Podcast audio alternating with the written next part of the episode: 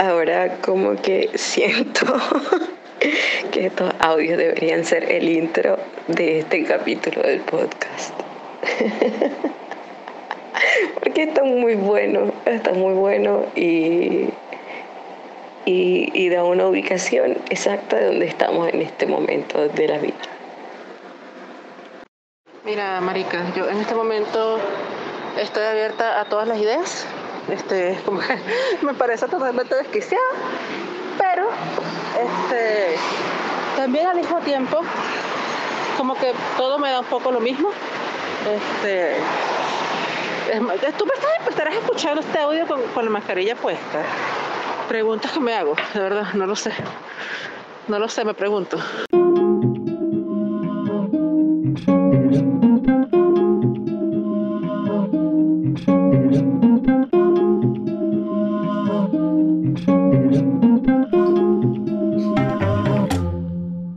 Bienvenidos a Ratón de Librería. Yo soy Marianne Díaz. Y yo, Ariana de Sousa. Y estamos aquí para hablarles, como siempre, de los libros que hemos leído en los últimos tiempos, vamos a decir. vamos a decir que fue durante los últimos tiempos. Este es un episodio especial. Nosotras siempre grabamos los últimos episodios, hemos grabado juntas, siempre en el mismo sitio. Este lo estamos grabando remoto, como todos los podcasts del mundo en este momento se están grabando remotos. y es un episodio especial también porque la verdad es que estamos de un humor bien extraño las dos, este, después de todas estas semanas raras en nuestras vidas. Entonces esto va a salir como salga, pero les, los, los bienvenimos a que nos acompañen este, durante este próximo rato. Si ustedes también están en un humor raro, pues bueno, que estén acá con nosotros y, y pasen el rato. Exacto. Ariana, ¿cómo Seamos raros juntos. Eh, ¿Cómo estoy? Eh, no sé, estoy muy rara. Em, tengo frío, tengo mucho frío. Em, y bueno, creo que, creo que era necesario este, este capítulo que vamos a grabar hoy. Primero por todo el tiempo que ha pasado, sí. Digamos que nuestras vidas son bien. en el último video hemos dicho que, la, que tenemos la vida complicada, ¿no era? Algo sí, así. pero eh, eso fue hace como un año y era como que 2019 ha sido muy complicada, amiga. Amiga, te cuento. Eso, no amiga. Es como que yo quiero ir y ver a la Mariana del pasado y darle un cachetón. no, amiga, no, no era complicado. ¿Viste que no era complicado? Sí. Em, chamita, no sabes nada, chamita. Eso, entonces nada, estoy así como estamos todos, bien, bien pandémica. bien pandémica, bien, bien, malvada. este, sí, yo también soy bien pandémica. Como que nos está empezando, yo no sé, bueno, no voy a hablar por los demás, yo a mí personalmente me está empezando a pegar el encierro. Yo soy una persona que estoy mucho en mi casa, paso muchísimo tiempo sola, trabajo sola pero no sé, cada, cada algunas semanas, digamos, no sé, una vez al mes trato de, verte a ti o de, ver a alguna otra de las personas que quiero. Este, gracias a todos los dioses en los que no creo, pues tengo aquí, tengo a José Luis y tengo, tengo a Katira, porque si no, yo no sé, o sea, honestamente. Esto de ver las paredes, me está haciendo falta como poner los piecitos en la grama, no sé, algo. Un museo, una biblioteca, ah. sale cine, una plaza. no un banquito, como una botellita de ron. Parece como, parece como otra vida, un banquito. Te juro que es un banquito de una plaza lo que más me hace falta. Me siento, sí, claro. una botellita, pero yo no bebo, o sea, perdón, pero es como la imagen de la botellita con, con, con, la, con, la, con la bolsa de papel, ¿no? Exacto, exacto. Em, sí. Y lo otro que quería, que quería este, preguntarte porque yo sé que tú has estado trabajando mucho, pues yo también he estado trabajando mucho, quizás no tanto como tú, pero he estado trabajando mucho. Este, es que toda la gente está como, ya estamos encerrados, entonces bueno, veremos todas las series, leeremos todos los libros, haremos todos los ejercicios, nos comeremos todo el brócoli. Amigos, yo no lo estoy logrando para nada, o sea, yo no voy a venir acá a mentirles a ustedes y a decir, hay una persona que vi en estos días que decía que leía un libro al día. ¿Qué? ¿Qué mentira es este, Y era como, a ver, no, no, es como, no es como shade, no, no, no estoy throwing shade a esta persona, ni siquiera me acuerdo quién era, pero recuerdo que era una persona a la que le tengo cariño y probablemente era, era cierto, este, una persona que trabaja como en el sector. Mm. Pero nunca jamás en la vida, o sea, yo podía hacer eso cuando estaba en, el liceo y no tenía nada que hacer, como, no tenía otra vida aparte, sino, no sé, existir. Pero yo no es cierto que yo haya leído mucho en todas estas semanas aquí encerrada. De hecho, he leído menos que nunca, creo. Estoy leyendo muy, muy poco. Yo, y no digo tampoco que se tenga que ser la experiencia de los demás, ¿no? O sea, puede claro. ser, en el sentido que sea, pero... Claro. Eh, bueno, eh, como por mi parte, yo, yo creo que sí he estado leyendo muchísimo, pero porque, claro, mucho de mi trabajo pasa por leer, ¿ya? Entonces, eh, sí, yo sí he estado leyendo un montón, escribiendo un montón, em, pero, pero me pasa algo que es como que, como que estoy urgida, un poco urgida por el trabajo, en el sentido de que tengo que hacer esto, tengo que entregar esto rápido, y, y creo que no las estoy tomando como lecturas mías, a pesar de que sí son mías porque lo que leo y lo que escribo lo escojo yo. Entonces e, es, extraño, es un proceso bien, bien extraño y, y, como bien dando saltitos, ¿no? Como que estoy dando saltitos entre una cosa y, el, y la otra. Em, quisiera ver más televisión, la verdad, pero no puedo.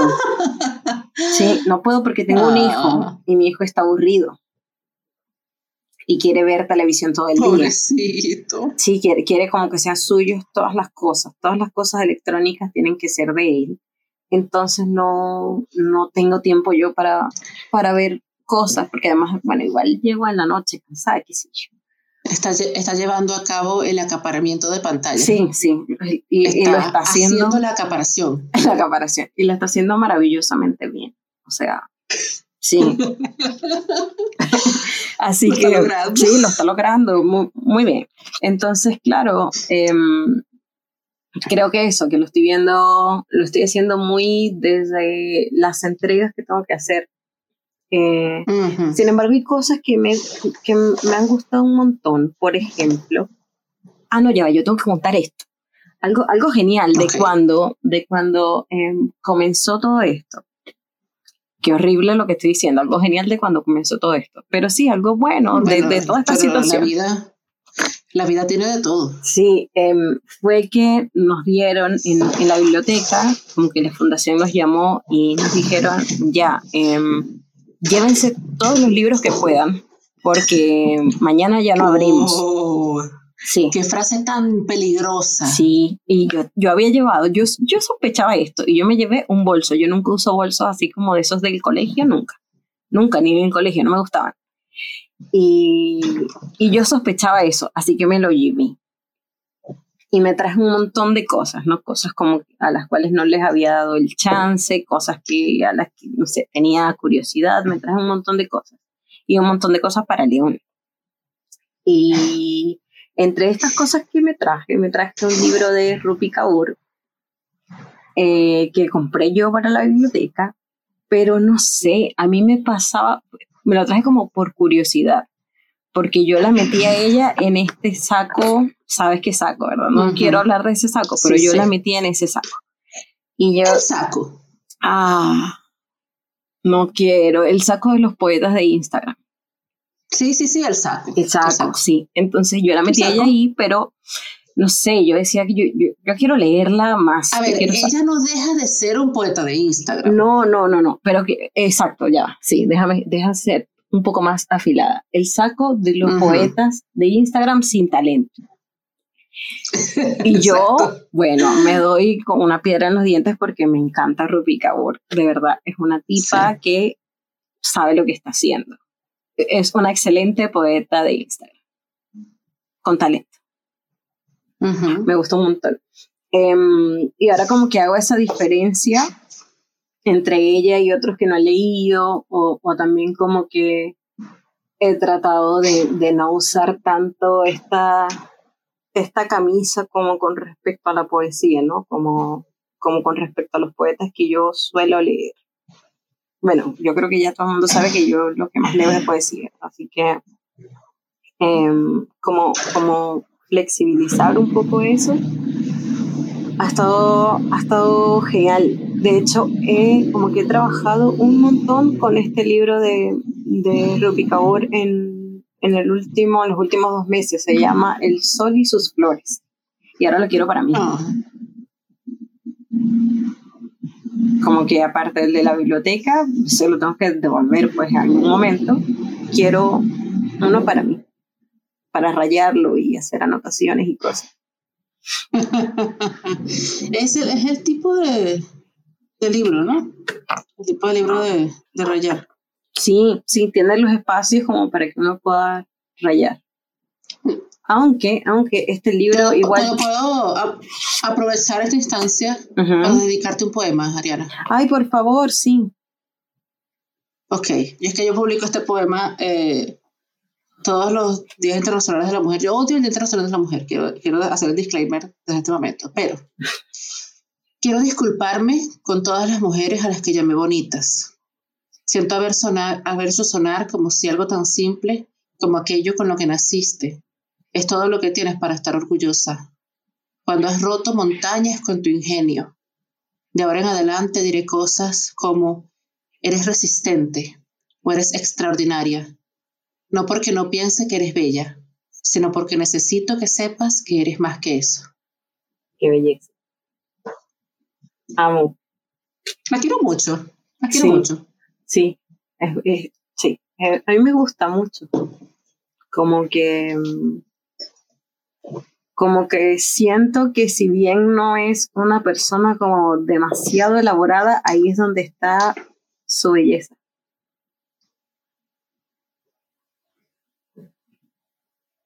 ¿Nos caímos todos?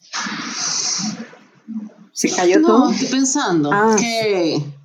Estoy pensando que este.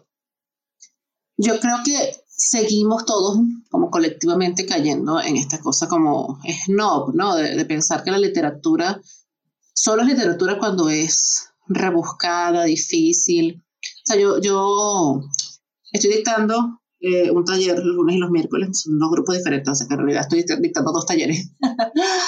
Eh, tú sabes esto, pero por si acaso la gente está escuchando no sabe. Eh, y una cosa que, que suelo decirles, este, dirán ellos que suelo regañarlos porque yo soy regañona, es que hay como una intención de escribir como si lo que estamos escribiendo tuviera que ser un reto para el, para el lector como si nosotros nos estuviéramos jugando una partida de ajedrez, pero en el mal sentido, con el lector, ¿no? Y como si, bueno, vamos a, voy a hacer quedar al lector como un tonto y lo voy a ganar, ¿no? Mm. Y yo siento mucho desprecio por ese tipo de literatura. De hecho, no sé siquiera si es literatura. Creo que incluso la literatura más rebuscada y quizás más snob, estoy pensando en cosas como Borges, por ejemplo, no lo hacía así por competir con el lector, lo hacía como un juego, era lúdico y esperaba lo mejor del lector y esperaba que su lector fuera suficientemente inteligente para desentrañarla. Entonces creo que este rechazo por, por, la literatura que busca ser mainstream es justamente un entendimiento snob de la literatura como si tuviera que ser este, solamente para entendidos, ¿no? Entonces como si la gente eh, masivamente no tuviera, no sé, un derecho a consumir literatura y poesía, ¿no? Y eso a mí me pone triste, la verdad. Yo creo que estamos llegando a, a, ese punto en que llegamos hace un tiempo con la música, cuando estábamos todos con la mariquera de que el reggaetón sí, el, reggaetón no. Em, en el que dijimos ya, bueno, hay buena música y mala música y ya yo creo que eso un poco me está pasando con, con la literatura, como que, como que me, he despojado en este último tiempo de, de un montón de, de cosas aprendidas em, para eso, para darle chance a otras cosas nuevas, frescas, honestas, buenas. Em, y, y darme cuenta que, que también son increíbles, ¿no? En, en, su, en, su propio, en su propia naturaleza. Sí. Sí. sí. Yo, yo gravito hacia el lenguaje sencillo. Y no es porque me falte como, no sé, la capacidad de comprender el lenguaje complicado, es que no me gusta, no me gusta lo barroco, no me gusta las cosas demasiado complejas o innecesariamente complejas, como que no le estás haciendo ganar nada al texto y, yo creo que se interpone, la complejidad innecesaria se interpone entre el lector y el texto. Este, entonces yo busco, yo siento que gravito hacia, hacia lo sencillo, hacia el lenguaje despojado, hacia las, las imágenes eh, honestas, ¿no? Me gusta. Pienso que las mejores escritoras que tenemos, y digo escritoras porque en Latinoamérica al menos las mujeres se están llevando por los cachos a todo lo que existe. Yes. Este, pienso en Mariana Enríquez, pienso en Samantha Schweblin, este, Inés Portagaray. O sea, son tantas que ni me voy a acordar de los nombres porque es increíble lo que está pasando. Este, y son mujeres que escriben con un lenguaje que es como una flecha, es, directo, es despojado, es honesto, es transparente, es luminoso y es, es, único. O sea, no, no es un lenguaje hecho de, de repeticiones y de, de, imágenes gastadas, ¿no? es una cosa nueva y es bellísimo. Ahora, yo iba a hablar de un libro de Samantha Schweblin y ya no voy a hablar del libro de Samantha Schweblin. ¿Por qué? Porque estaba terminando y por eso fue que te dije, no, voy a hablar de esto y no lo he terminado. Y no quiero hablar de él hasta que lo termine. Samantha Schweblin. No, está bien. Samantha Schweblin me da ganas, igual que Mariana Enríquez, me da ganas como de morirme. Oh. Pero, O sea, yo estoy tomando muchas pastillas para que no me den ganas de morirme, pero Samantha Schweblin y Mariana Enríquez son una gente que tú las lees y dices, ¿para qué verga yo escribo? O sea, ¿qué sentido mm. tiene? ¿Para qué? O sea, yo estoy aquí gastando oxígeno innecesario que podría estar respirando Samantha Schweblin. Ustedes están aquí escuchándome a mí decir palabras cuando podrían estar escuchando a Samantha Schweblin. O sea, no. O sea, yo creo que el que quiera ir y escuchar a Samantha puede ir y escucharla. creo que no es una competencia, Mariana. Em, bueno, pero, si, tengo, si, tengo, libros de los que quiero hablar igual de todas maneras. si tengo libros. De hecho, aquí tengo un libro de ella que me lo diste tú esa última vez que grabamos ese último episodio. Y, y que oh, todavía no lo he leído. ¿Cuál es? Siete casas vacías. Ah, siete casas vacías no lo he leído. Ya ni sé, no, no, sé qué libros tengo. Bueno, no es cierto, y que no sé qué libros tengo. Tengo un inventario hecho con una aplicación en el celular. Sé exactamente qué libros tengo y sé exactamente quién los tiene, los que están prestados. Marianne, siendo no sé qué tengo, no lo sé. O sea, yo no sé nada, mi celular lo sabe. Pero bueno, este, igual te quiero leer unas cosas porque elegí a cambio de que no voy a hablar de Samantha Schweblin y ya vamos por el minuto 20 y solamente tú has hablado de Rupi Kaur y más no hemos dicho más nada. Este, elegí uno de mis grandes libros favoritos. Yo creo que yo le he hablado de este libro, de, de este libro a todo el mundo, creo yo. Y como que lo menciono, no sé, una vez a la semana. Em, este libro se me había quedado en Venezuela, cuando José fue a Venezuela y me preguntó, ¿qué quieres que traiga de la casa? Aquí era nuestra casa. Este, le dije, trae mi libro. Fue lo que me trajo de Venezuela. Es eh, Rebecca Solnit, eh, Guía de campo para perderse. A Field Guide to Getting Lost. Pero estoy bastante segura de que hay traducciones al español de este libro. Em, y me di cuenta de que no he hablado nunca en, el podcast de este libro, ni siquiera antes, antes, antes, antes, cuando yo hablaba sola durante largo rato aquí, sin ti. Ay. Sin ti, Ariana, sin ti.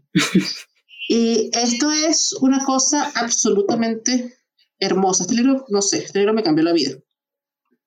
Este, tiene cosas como no perderse nunca es no vivir. No saber cómo perderse te lleva a la destrucción. Y en algún sitio, en esa tierra incógnita entre medio, yace una vida de descubrimiento. Es un libro, literalmente, sobre cómo perderse y las cosas que encuentras cuando te pierdes. Y cuando te pierdes en el sentido literal, como caminando, deambulando por una ciudad que no conoces, ¿no? Te pones a caminar sin, sin un mapa, sin saber a dónde vas este, que es súper complicada esa noción, creo, en este momento. Sí. Este, uno quisiera como salir a caminar y perder si no puede. Pero al mismo tiempo, este, hay la noción de como de perderse hacia adentro, que es como, es como peor. Sí. Iba a decir que era más interesante, pero en realidad es peor, da mucho más miedo, ¿no? Y a mí me interesa mucho el concepto, ella habla este, el término con el que lo dice me, me, resultó interesante porque era la primera vez que lo leí así. Es algo que a mí me interesa mucho, la, la noción de los no lugares, ¿no? Este, los aeropuertos, eh, los aviones. Habla del concepto de disolución de la identidad. Este, cuando uno se pierde, le pertenece a nadie y se, se convierte en nadie, porque nadie recuerda quién eres, nadie sabe quién eres o quién le pertenece. Entonces, la disolución de identidad que es familiar a, los viajeros y a, los, a, las personas que están en lugares remotos a, los lugares de donde son, ¿no? Y yo he estado pensando mucho en la casa propia como no lugar, este, ahora, porque siento que estar como en esta, en, este, en esta cuarentena constante, perenne, es, la casa empieza a convertirse en otra cosa, de alguna manera. Como que ya no pierde su, su, su, su, cualidad de hogar. Un, lugar. un hogar es un lugar a donde uno llega. Sí. Y cuando uno no llega a la casa, sino que está perennemente en la casa, la casa empieza a perder eh, parte de su significado, ¿no? Y se convierte en una especie de, de, sitio que no está en ninguna parte porque pierde su conexión con lo que está afuera, ¿no? Entonces, me fui al carajo. Me encantó. Uf. No, me, me, me fascinó tu ida al carajo. Qué lejos me fui. Este, entonces ella habla mucho de, de, perderse y de caminar. Tiene un libro además sobre caminar, que lo tengo acá eh, en la edición de, de Weathers, que está en español. Este, y habla de el deseo por aquello que los budistas llaman unbeing, este, no ser o dejar de ser. Eh, está hablando de Virginia Woolf, ¿no? El, deseo que, que, la llevó a meterse en un río con los bolsillos llenos de piedra. No. Este, que no es eh, sobre perderse, sino como tratar de perderse a sí mismo, que es diferente, ¿no? Este, como deambular puede llevar como al descubrimiento, pero también puede llevar a la desesperanza, ¿no? Entonces también siento que es algo que me está atrayendo de nuevo este libro, como me trae todos los meses en un momento, porque lo abro en cualquier parte y encuentro algo, este, a las nociones de memoria y, de, y del, del, yo, del propio yo. ¿no? Creo que cuando pasamos mucho tiempo solos y mucho tiempo como pensando pendejadas, este, terminamos perdiéndonos por los laberintos de, de nosotros mismos, ¿no? Sí. Eh, en todo caso, honestamente, honestamente, este es uno de los libros más hermosos que yo he leído en mi vida y ya que esto se trata un poco de recomendar libros, por el amor de Cristo, si se les atraviesa este libro, no lo dejen pasar. Ah, Hermoso. Qué precioso.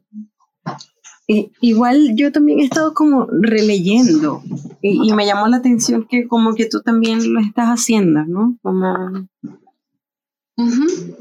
todavía, todavía no estoy segura como, como en ejercicio de qué o por qué eh, lo estoy haciendo, en este momento, porque en verdad estoy leyendo varias cosas, como te había dicho, pero como que todo el rato estoy volviendo a Zurita, como que vuelvo mucho, mucho, mucho a él. Y, y lo que estoy haciendo, bueno, en verdad, ay, no, no sé cómo va a sonar esto, pero bueno, yo empecé a decirlo. En verdad quería una Biblia. Quería una Biblia. Dije, este es el momento perfecto para leer toda la Biblia y como analizarla, porque nunca lo he hecho. O sea, mi única aproximación con la Biblia fue como cuando tomé la comunión que había que aprenderse esa cuestión, pero no he tenido como un tiempo real de analizarla, de ensuciarla, de anotar, de, de ver, ¿no? De, de, intentar entender porque ese libro es ese libro. Eh, y no sé, la edad me está pegando y quiero hacerlo. Y yo quería una, pero eh, como que no encontraba ninguna que me gustara. Así como que necesito que si voy a comprar una Biblia, por favor, me guste. Como en el exterior, por lo menos, que no sea la misma. Eso, encontraba la misma que la de la catequesis y no quería eso. Eh, entonces tomé este, mi libro de Zurita, que es tu, de, de, Tu vida rompiéndose, que es una antología de Lumen.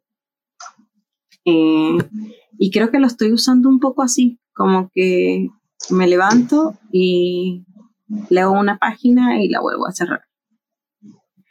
Eh, Qué lindo. Sí, algunas veces es como una tras de otra y otras veces simplemente como que abro y, ya, ¿no? La que sea. Y las voy doblando un poco esas páginas arriba para saber que ya, que ya pasé por ahí. Porque sí, soy esa persona, ¿no? Yo creo que lo he dicho varias veces, soy esa persona que, que dobla y que raya y que le hace esas cosas malvadas al libro. Hoy leí uno, hoy leí uno em, súper bonito.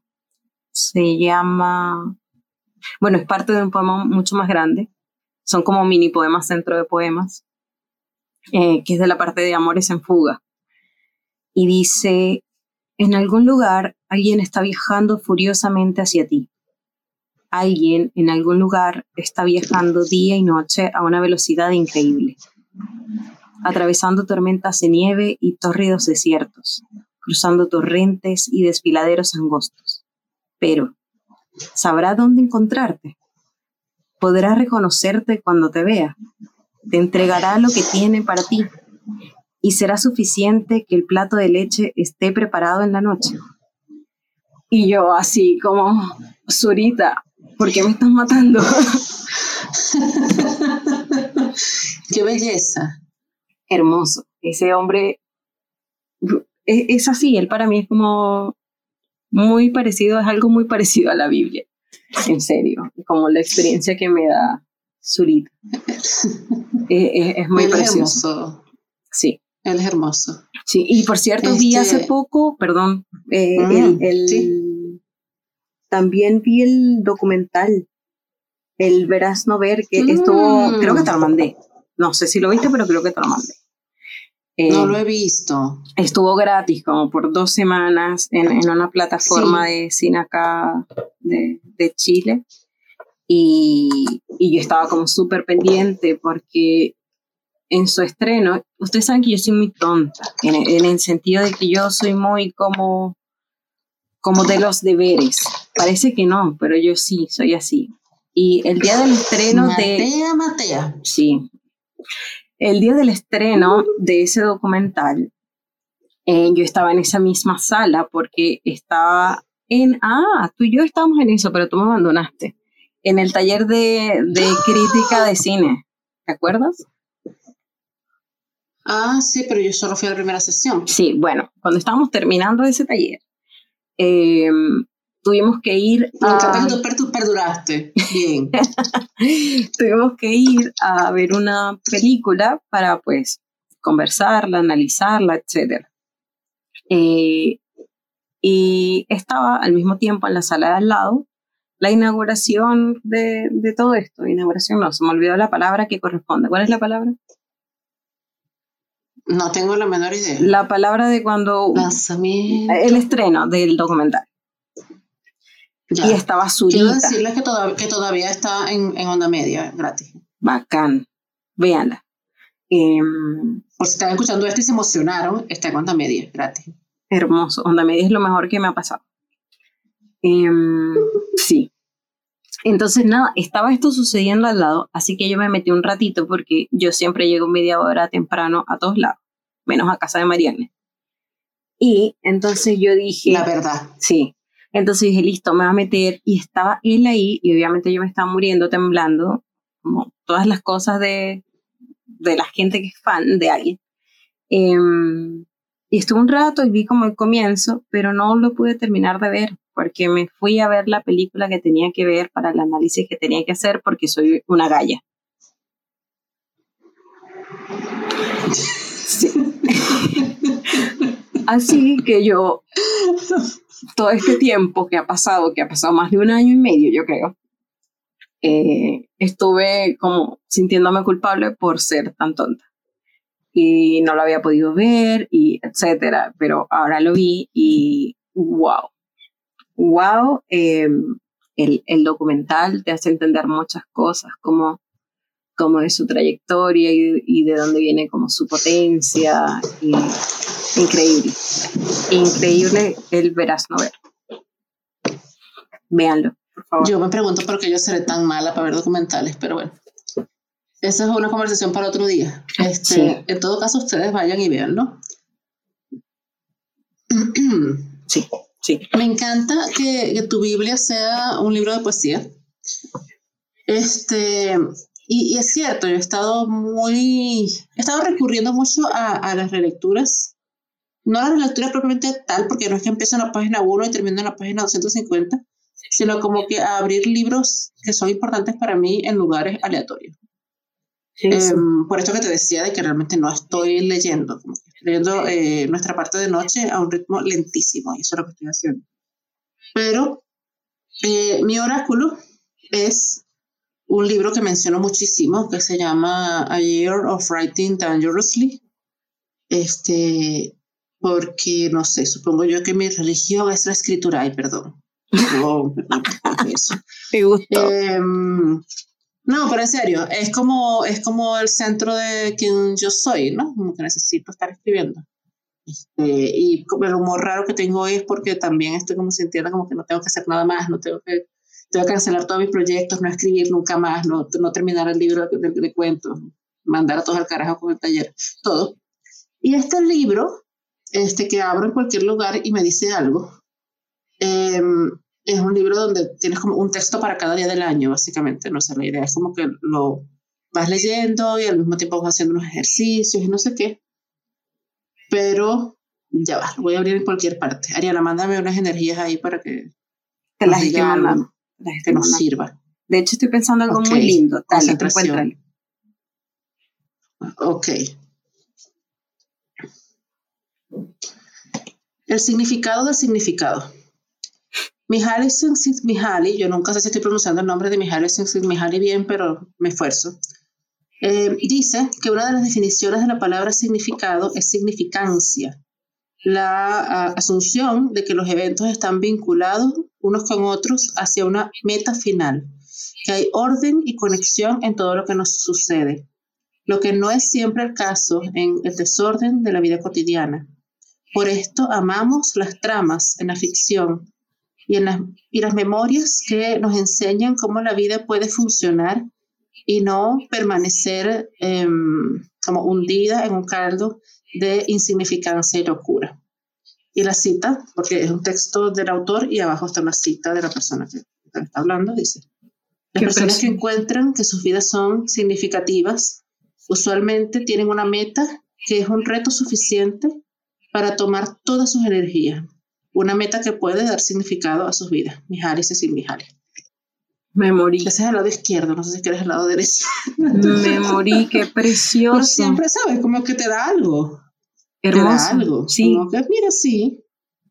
Sí, sí, total. Y justamente, no sé, yo siento por lo menos en este momento que esto habla a lo que yo he estado diciendo todo el día de cómo me siento, ¿no? Siento que me falta, como que le falta sentido a las cosas que estoy haciendo y, y finalmente esto como que me devuelve eso, es como un espejo. Y el libro siempre es así. Hermoso. Justo, justo cuando estabas buscando, eh, me quedé como pegada en, esas últimas cosas que estabas diciendo y creo que a eso uno tiene que apuntar cuando escribe, más allá de, de todo el montón de presión de, de si va a gustar, de si no va a gustar, de si va a vender, de si no va a vender. Yo creo que hay que apuntar a que cada página signifique y signifique mucho. Sí, una cosa que estábamos hablando ayer en el, en el taller, justamente, era, yo le decía a uno de los chicos que presentó un texto que me gustó mucho, pero que tenía una distancia, estaba escrito en tercera persona y había una distancia importante con el personaje, era un cuento muy duro. Y yo le decía, eh, cuando uno toma tanta distancia del texto, a veces eso tiene una razón, que es que, que, puede ser que el material duele. El material duele no siempre porque sea tuyo, porque sea algo que te pasó. A veces simplemente es porque estás contando una historia que es dolorosa y punto. Este, y eso ese es el trabajo, digamos, ese es el oficio. Pero cuando lo toma a distancia y le, le, tiene miedo a, a, meterse como a lo profundo, a, a hurgar en eso, a, a tocar esas heridas, entonces estás restándole valor al trabajo que estás haciendo, porque lo estás tratando de una manera que es aséptica para protegerte tú mismo, ¿no? Y es súper duro, creo yo, como darse cuenta un poco de eso, que hay algo autodestructivo en escribir. Sí. Este, y por eso mismo también yo defiendo mucho el autocuidado y todo eso. O sea, yo no, no creo en que uno tenga que ser el escritor, esta cosa del escritor borracho, sufrido, no. este, no sé, mujer, mujer ebria, enferma de los, riñones y divorciada tres veces y solas. No, hay que tratar de tener una vida lo más estable, lo más saludable, lo más llena de amor y de belleza para que le permita a uno este, hacer ese oficio, ¿no? Que es burlar en cosas dolorosas. Digo yo. Ay, me encanta. También yo hablo muchas pistoladas. No, no, o sea, esto te juro que qué buena terapia, Mariana. Porque sí, sí, o sea, sí. De hecho, cuando uno no está en un buen lugar y, y bueno, sigues escribiendo porque es lo que tú haces, escribir, independientemente de dónde, de dónde estés eh, emocionalmente, ahí, ahí personalmente yo me encuentro como con un bache tremendo porque como que no puedo, no puedo sostener ambas cosas a la vez, ¿no? Como que, uh -huh. como que si yo, sí. Y estos meses que he estado muy ahí, eh, ha, han surgido cosas, han surgido cosas como importantes y, y buenas, pero pero como que no hay que eso, no he querido hurgar porque ya es suficiente con lo demás. Entonces sí, apoyo tu sí. emoción de, de, de no idolatrar estas cosas. ¿no? Sí, yo creo que es importante porque además eso es algo que uno como que creo que le inculca, al menos cuando uno se junta con esta clase de gente sí. en este medio o consume cosas relacionadas con ser escritor este, te inculcan eso, ¿no? Que tienes que sufrir, que si no sufriste, si tu infancia no fue horrible, entonces no tienes nada que contar.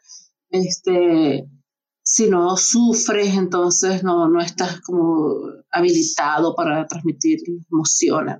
Marico, o sea, no, no, no, nada que ver. Este, y si eres feliz, no, no, no vas a escribir bien nunca, ¿no? ah, eso me lo decía cuando yo era muy joven, me lo decía un ex. Y yo así como, Ay, amigo, ya. Al final el que no terminó escribiendo fue él. ¿Y, y por, ¿y por qué fue ex? ¿Por qué, ¿Por qué no duró eso? O sea, me pregunto. Suena como un tipo tan saludable. No, ahora es como productor de las cosas de su novia, no sé, una cosa muy rara. Sí, no, no quisiera indagar ahí. Ay, Oye, me quiero colar con otro libro, ¿puedo? Sí, sí, dale. Yo también tengo aquí uno que por cierto me regalaste tú. Dale. Oh, ¿lo, ¿lo leíste? Estoy siempre, esto es como el, el, otro libro con el que estoy haciendo eso de leer de una página. Lo abres en lugares. Es increíble. Yo, yo era muy, no sé, religiosa con eso. Yo soy atea, pero este, yo era muy religiosa con eso de, de que los libros había que leerlos en orden. Y eso yo lo perdí, sí, lo perdí yo, ¿verdad? A veces uno le saca tanto más a los libros leyéndolos al azar.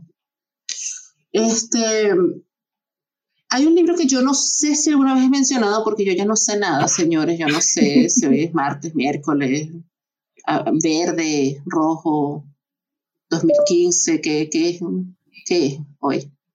Este, pero este libro se llama The Power. Eh, sé que está traducido al español, pero no sé cuál es el título en español. Pero lo voy a enlazar en las notas de este episodio, asumiendo que este episodio llegue a publicarse y tenga notas. Todo eso lo estoy asumiendo, Ey. pero se llama The Power de Naomi Alderman, ¿sí? Yo necesito que este episodio se publique y tenga notas, Mariana, por favor. Entonces yo hago la promesa de que el episodio se va a publicar y va a tener notas por Ariana. Gracias. Porque yo, las cosas que yo no, las cosas que yo no haría por Ariana, muchachos, honestamente.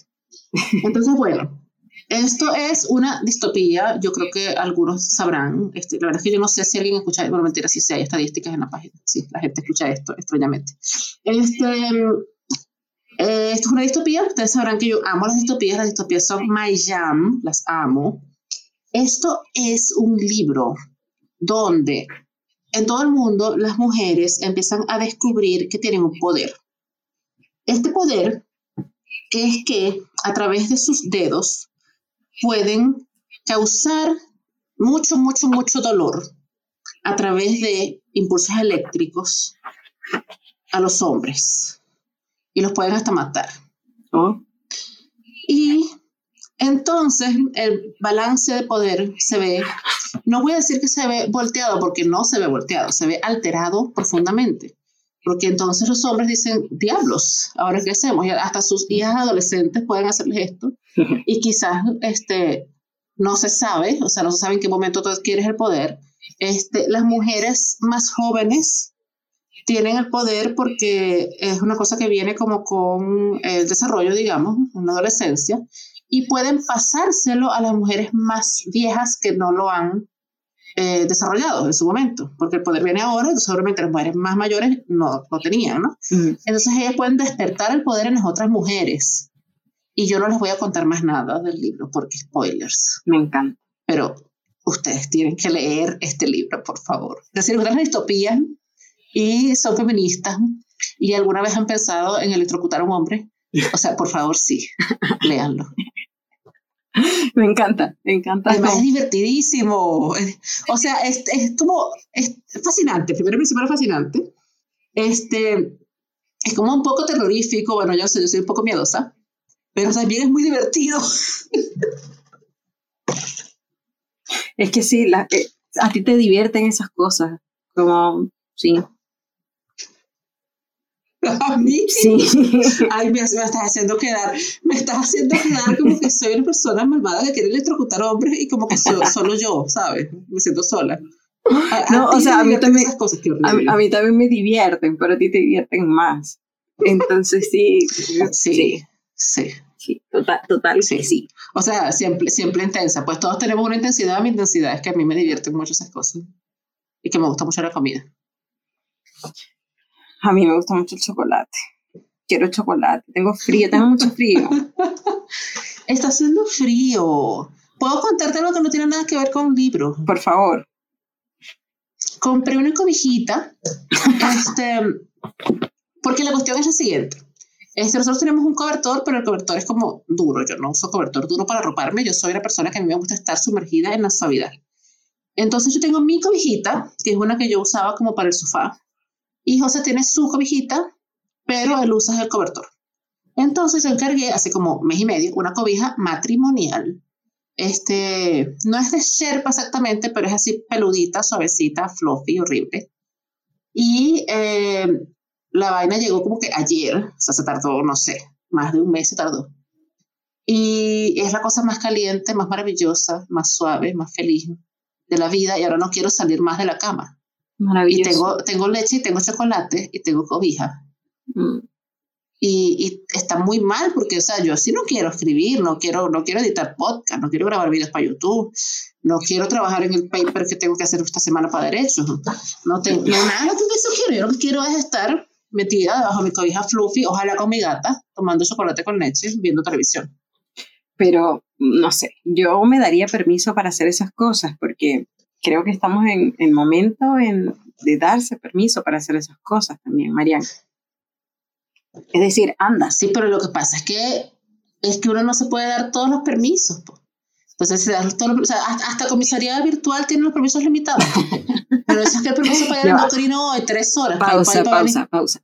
¿Mm? Para toda la gente que no está en Chile, comisaría virtual es este website en donde todos estábamos sacando permisos, a veces en exceso. Bueno, algunos, yo de verdad yo no saqué ninguno en exceso porque soy una miedosa de mierda. Eh, pero sí, acá sacas los permisos para poder salir a hacer tus cosas.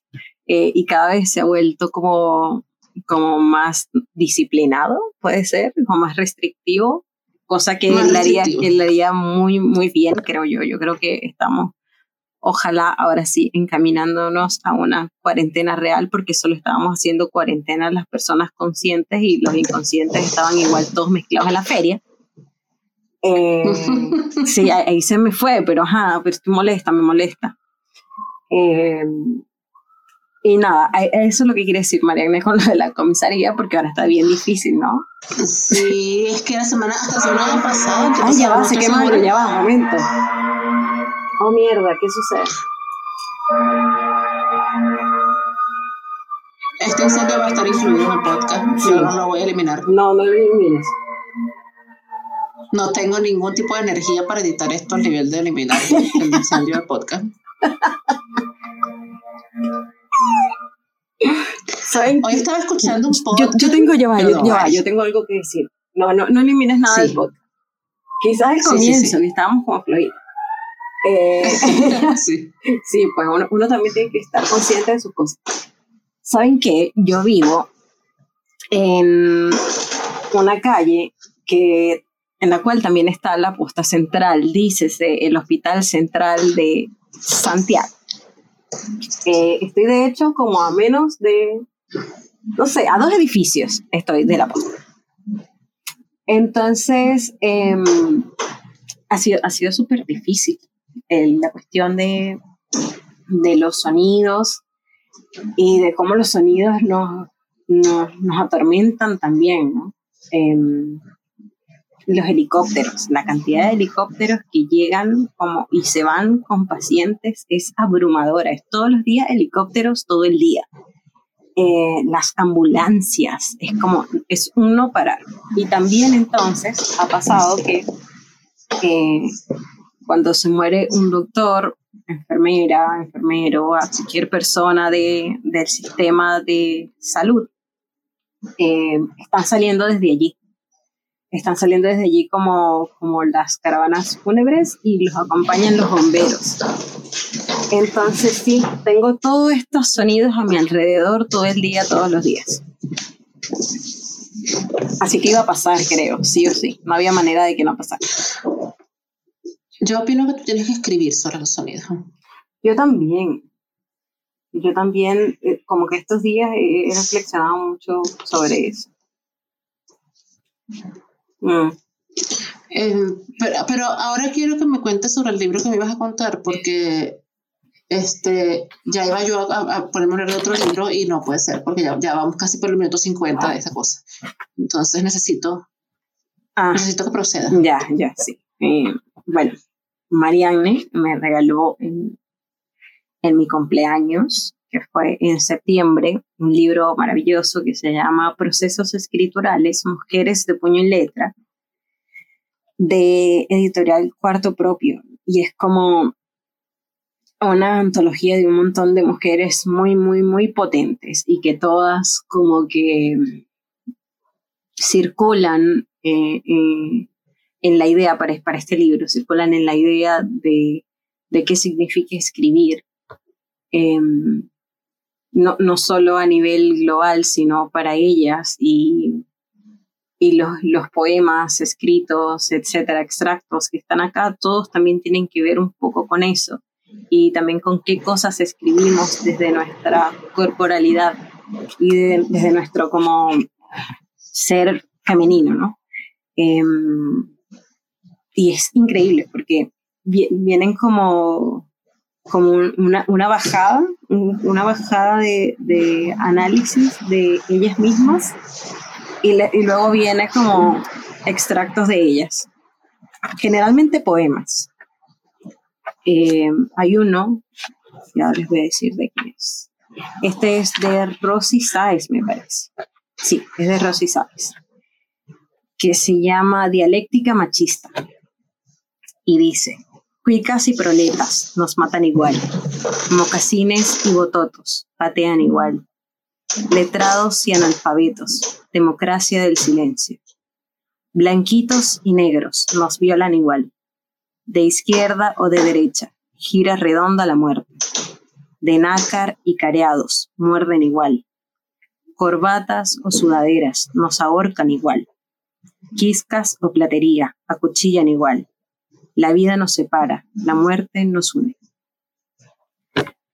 O sea, yo honestamente como que he leído cada cosa en este libro que me ha dejado como muy así como con la piel de gallina, muy, muy, muy asombrada y muy también dándome, dándome cuenta que quizás estas cosas que, que, nos hacen ser mujeres y por eso estaba enlazando esto con lo que todo estabas leyendo antes, de lo de las mujeres y los superpoderes.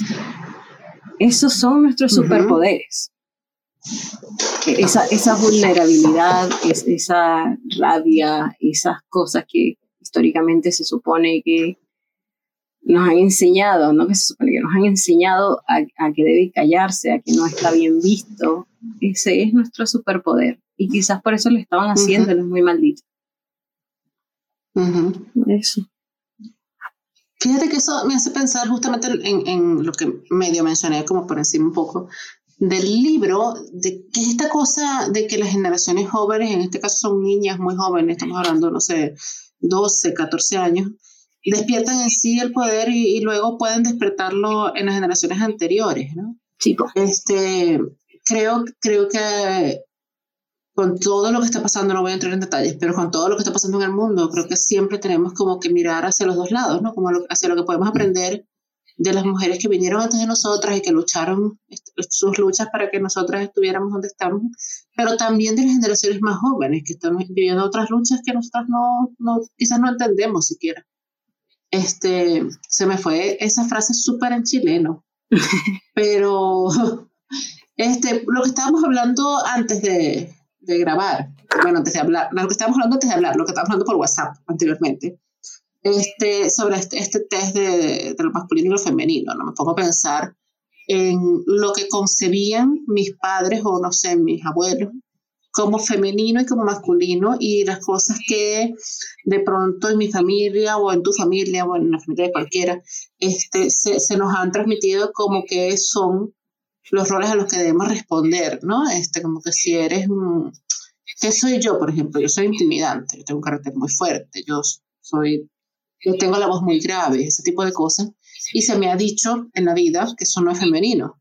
Y yo he asumido eso eh, para mí misma como que yo no soy femenina. Y apenas ahora, 35 años acabo de cumplir la semana pasada, y apenas ahora, este, hace pocos años es que empiezo a como a deslastrarme de eso y a entender que lo femenino es lo que yo crea que es femenino porque yo nunca me he sentido no femenina, yo siempre me he identificado como mujer. Este, pero claro, te haces cargo de todo este montón de cosas que no son tuyas, que son de la mirada de los otros. Y es como súper complicado aprender a ser uno mismo, ¿no? A vivir, a habitar el cuerpo de uno mismo y no habitarlo a través de la mirada de los demás o a través de las experiencias de los demás. Sí. Sí. y me fui al carajo otra vez. No, pero es que Sí, bueno, eso es un poco lo que nosotros hacemos en este podcast, Mariana, irnos al carajo todo el rato. Sí. Todo el rato, todo el rato. Eso es, ese, ese, ese, es nuestro oficio. Sí. Epa, ¿sabes qué? Voy a, a, hacer como un paseíto rápido por, por un par de libritos que, si bien no voy a ahondar, creo que estaría bueno que, que la gente, pues, conozca o vea o se compre o siquiera piense en ellos. Eh, para ver. Sí. Te digo, para escuchar. De hecho, quería como habilitar la cámara y después les puedo dejar fotos a ustedes, como para que lo vean, porque es precioso. En fin, este, el, que tengo ahora en las manos eh, es de poesía, de Enrique Lin, y es de la Universidad de Valparaíso, ¿no? De la editorial de la Universidad de Valparaíso y es un paquete como ocre que tú lo abres y entonces está como el medio y, las, y dos tapas, ¿ya? Y en cada tapa está un librito. Este contiene Nada se escurre y poemas de este tiempo y de otro, que son de los primeros libros que sacó Lin, que publicó Lin. Em, y también está como La Odisea de Enrique Lin em, por Alejandro Jodorowsky. Y está todo como tan bien hecho, Mariana. Te lo juro, como, tan, como lo hicieron con tanto amor que yo estoy sencillamente pues entregada. Sí, tiene como los detalles de, de, la portada, el tipo de papel, bueno, los tipos, porque son varios, tipos de papel en cada libro. Em, que, que, tú dices como, wow, ¿no? Como a veces sí, a veces es necesario como gastarse las platas que se tengan que gastar en libros, porque, porque son preciosos. Yo ahora, este por ejemplo, bueno, igual eh, lo, lo, pude comprar porque Pedaleo, Pedaleo es una de las librerías que está trabajando en, en estos tiempos. Siguen, siguen como intentando hacer su trabajo. Em, me facilitó porque ahora como con todo esto de, de que yo cada vez estoy más metida en la literatura chilena, en unos meses tengo que dar clases. Antes hacía talleres, pero ahora voy a dar clases. Em, entonces, ¡Qué bello! ¿Cómo? ¡Qué bello! Ah, sí, sí, hermoso, hermoso. Me, me gustó mucho, como, como que me fue como un, un abracito, porque las clases se las voy a dar a mis otros compañeros de biblioteca de la fundación. Ah. Entonces es lindo que lleguen a ofrecerte esto cuando tú eres la extranjera, ¿no? E, Es súper bonito. Ujú. Eh, me dijeron así como, bueno, Ari, tú eres una de las más entendidas, así que quieres hacer esto. Y yo, ¡ah! así muy mi Venezuela en mi momento. Sí, eh, entonces nada, eh, lo, lo pedí y, y la gente de Pedaleo me lo, me lo hizo llegar y bacán, está precioso, precioso, hermoso. Otra de las cosas como que, que tengo acá y que quería mencionar es una música futura de Navia. ¿Lo leíste? Sí. ¿Tienes opiniones al respecto? ¿Quieres compartir estas opiniones al respecto? Quiero escuchar tus opiniones. Ya, ya. Em, lo leí, la- en la primera leída no, no conecté. No conecté y, y como que me estaba un poco recriminando eso. Porque, no sé, por cosas sencillas como que, por ejemplo, personas que, a las cuales respeto sus opiniones, pues estaban diciendo cosas de este libro y a mí este libro, y yo no estaba conectando con el libro y, y estaba como muy en la posición de qué está pasando conmigo, ¿no? Como qué pasa. ¿Qué, qué, qué me estoy perdiendo. Em, así que lo solté. Eh, igual esto lo estaba leyendo porque tenía encargado hacer una, una reseña del libro y lo que hice fue como lo solté y dije, ¿sabes qué? Voy a hacer una reseña de un libro que me gustó un montón que se llama em, ay, se me fue. Ella estuvo entre nosotros. Se llama Ella estuvo entre nosotros de Overol, de editorial Overol. Em, y lo escribió Belén Fernández Llanos. Un libro que hace una, como una especie de bajada de la muerte muy, muy, muy bonita. Eh, muy potente, muy completa. Y escribí ese libro que lo había leído hace un tiempo, como un mes antes, así que escribí la reseña de ese libro y me olvidé de este. Y, y luego, sin esa presión, por eso te estaba mencionando al principio lo, lo de, lo de las lecturas y, y cuando lo hacemos, cuando estamos leyendo porque tenemos una fecha para entregar un trabajo a cuan, versus a cuando estamos leyendo porque queremos leer esto y, y lo estás leyendo ya, sin, sin más trasfondo que eso. Luego de que ya se me pasó esa fecha y que hice otra cosa, etcétera, lo tomé y, y fue precioso porque lo entendí. Entonces ahí, ahí me di cuenta de, de lo diferente, ¿no? De, de cuando uno está leyendo quizás muy, muy rápido o muy encima por entregar algo a versus cuando, o quizá, o, o sea, tiene que ver con el tiempo, sí, pero también tiene que ver con el sitio en el que uno está cuando está leyendo algo. En el sitio Sí, mental. eso en general. Sí, en sitio- Hay libros que, que en el momento tú dices, este libro es terrible. Y realmente o sea, lo lees 10 años después y es es tu libro favorito. sí, Y se trata de una cuestión de, este, de encontrarse en el tiempo, en el espacio. sí, es, es, correcto. es como las relaciones, como como todo es timing. Exacto. como el amor, sí. Sí, sí, o sea, sí, o- ojalá no hablar del amor, pero sí como el amor. Ay, sí, Ojalá no hablar del amor, pero como el amor. coño del amor. Sí, como que como que fui comprendiendo cada, cada cuento, como, como que yo no, no le encontraba el, viste que yo tengo esta manía en que necesito verle el hilo a las cosas, que es una manía mía, porque no todos los libros tienen por qué tener el fucking hilo que yo estoy buscando. Pero ya no se lo veía, no se lo veía y no me, yo no, no sé, no sé de qué mano está agarrado esto. Necesito ver, ver esa mano, ver ese hilo. Em, pero lo vi y, estuvo muy lindo y creo que el cuento que más me gustó es el que justamente da, da título al, libro, que es una música futura. Y ah, e, estos días como que he estado volviendo mucho a él porque dentro de poco, el 20, ya será eh, el Día del Refugiado. Y, y el, el, niño protagonista del cuento como que pasa por cosas bien, bien difíciles, como con respecto a, este tema.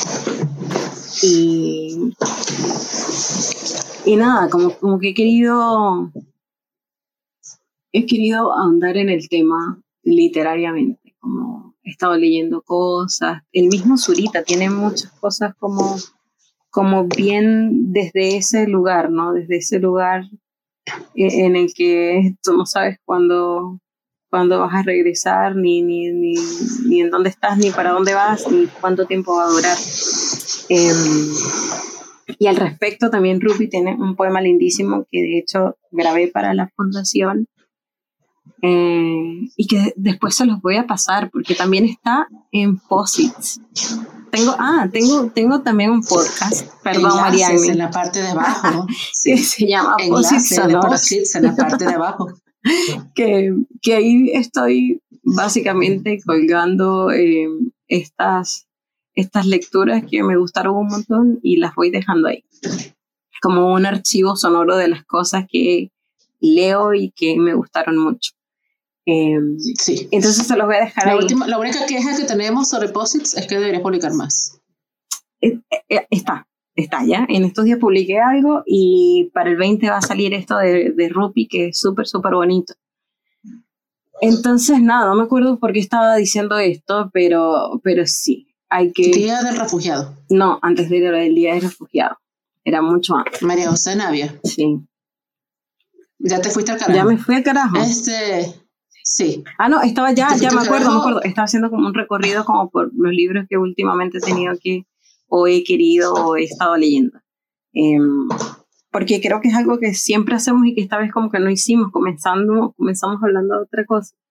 Y, y no quería que se, como que se fuera el capítulo sin hablar de, de ese libro de María José, justamente por eso, ¿no? Porque me, me vino a recordar, esto ya yo lo sabía, pero es importante cuando los libros nos recuerdan cosas, que, que cada cosa y cada libro tiene su timing y que como que hay que respetar esas cosas, no respetar las cosas que están exigiendo su timing y a nuestro propio timing.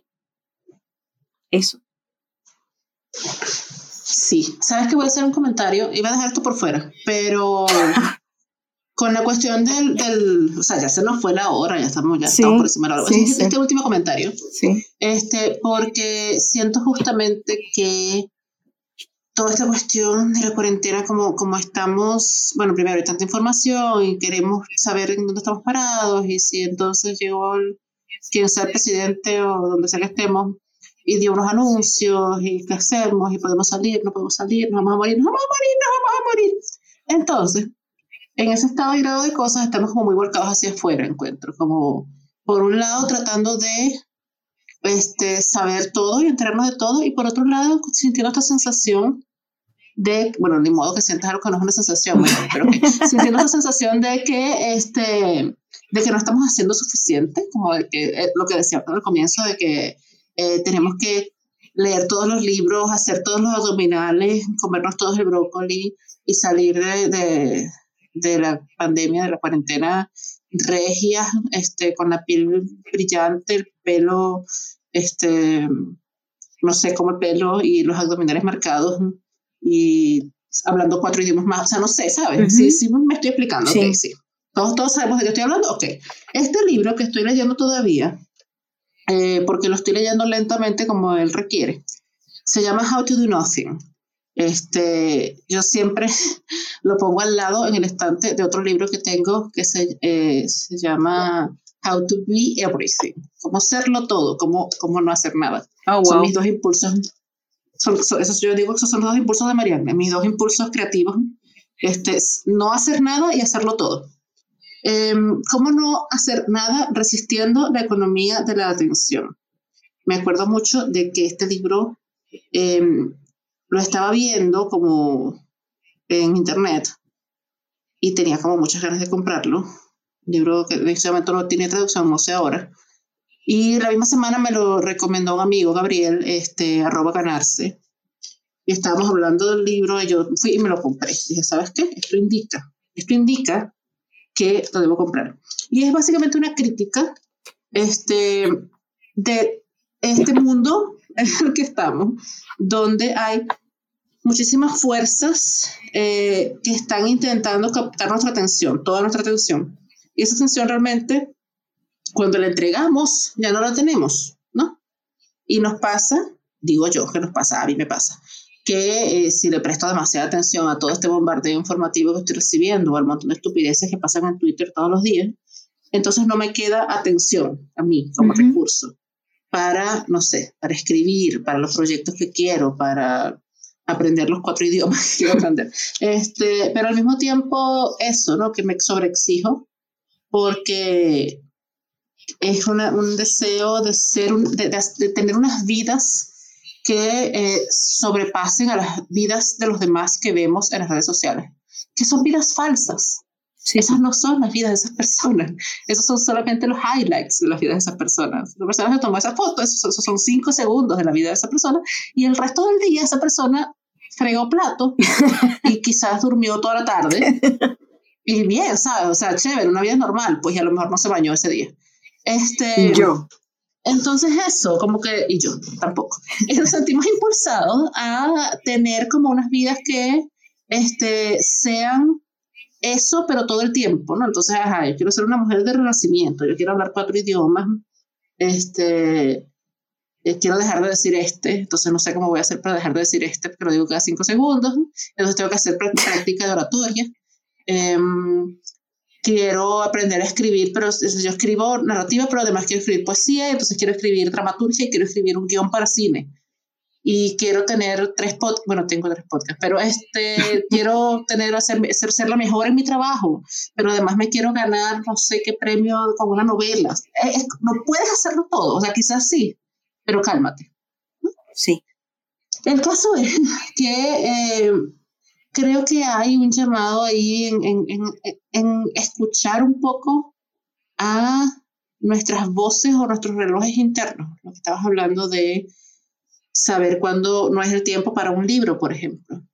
A veces no es el tiempo para un libro, a veces no es el tiempo para nada, a veces no es un tiempo para aprender otro idioma, a veces no es el tiempo para, por lo menos en este momento, no es el tiempo para que yo haga ejercicio, necesito adelgazar, pero no puedo hacer ejercicio, tengo una rodilla dañada, tengo que ir al médico. Este, entonces, la frustración que uno experimenta porque yo quisiera hacer ejercicio hoy, quiero hacer una hora, porque yo quiero hacer ejercicio hoy una hora y mañana tener cinco kilos menos. Eso no sucede así. Este, y no puedo porque la rodilla. Entonces, como tratar de entrar en paz con eso, ¿no? Con que de repente tú este, quieres hacer 10 cosas hoy, pero de repente no puedes porque tú tienes un niño y tienes, el niño requiere este, una cantidad de tiempo y, y eso implica que en este momento pues tú tienes que estar presente ahí, ¿no? Con tu niño. Y esa es tu vida y, y disfrutarlo también, creo yo como disfrutar eh, eh, lo que requiere este momento presente. Así es. Creo que eso es una de las cosas que me, me da... otra vez? no, pero, pero sí, sí, sí te entiendo. Y yo creo que estas constantes idas al carajo de las dos tienen que ver también con, con todo el silencio, ¿no? Con todo el silencio que, que ha significado estar en sus casas, que ha significado en nuestro caso no tomarnos un café cada dos semanas, por cinco horas y hablar sin parar, que es lo que estamos haciendo hoy, parece. Em, eso, como que irse al carajo igual también viene a responder es, eh, a eso de lo que estamos hablando, al timing y a de lo que se supone que podemos hacer y, no, y, y queremos hacer, pero también a respetar lo que queremos y lo que podemos hacer. Em, y, y, eso, la, la pandemia yo creo que, que vino a, a, resaltar un montón eso, como que igual se lo decía en estos días a, a un amigo, le decía como, para mí, o quizás estoy tomándolo como muy personal, ¿no? Pero ustedes, tú sabes que yo no sé ser de otra manera, sino así. y, y, que yo, yo pienso que, que la pandemia y, y todos estos silencios y después toda este, esta verborrea terrible que nos estamos metiendo acá, viene como a, a una cosa muy sencilla, ¿no? Como, ¿sabes qué? Todo, todo lo que tenga una mínima grieta y se pueda caer, se va a caer. Así que uno tiene que procurar, procurar no, no exigirse tanto, procurar eh, entenderse, entender no solo sus tiempos, sino también sus ganas.